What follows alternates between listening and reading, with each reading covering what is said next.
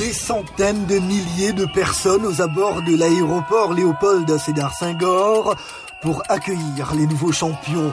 La foule également présente près du palais présidentiel où l'équipe devait achever sa parade triomphale.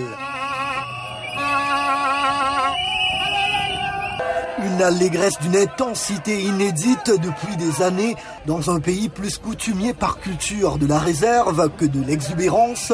Le public voulait voir Sadio Mané et ses coéquipiers, y compris s'il fallait grimper aux arbres ou aux panneaux publicitaires.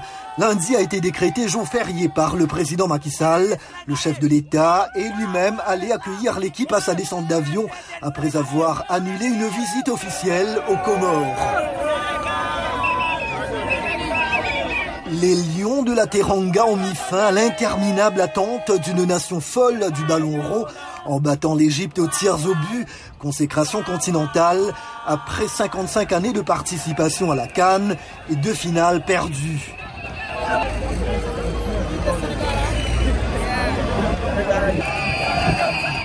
Les Sénégalais envisagent gonfler à bloc les prochaines échéances sportives.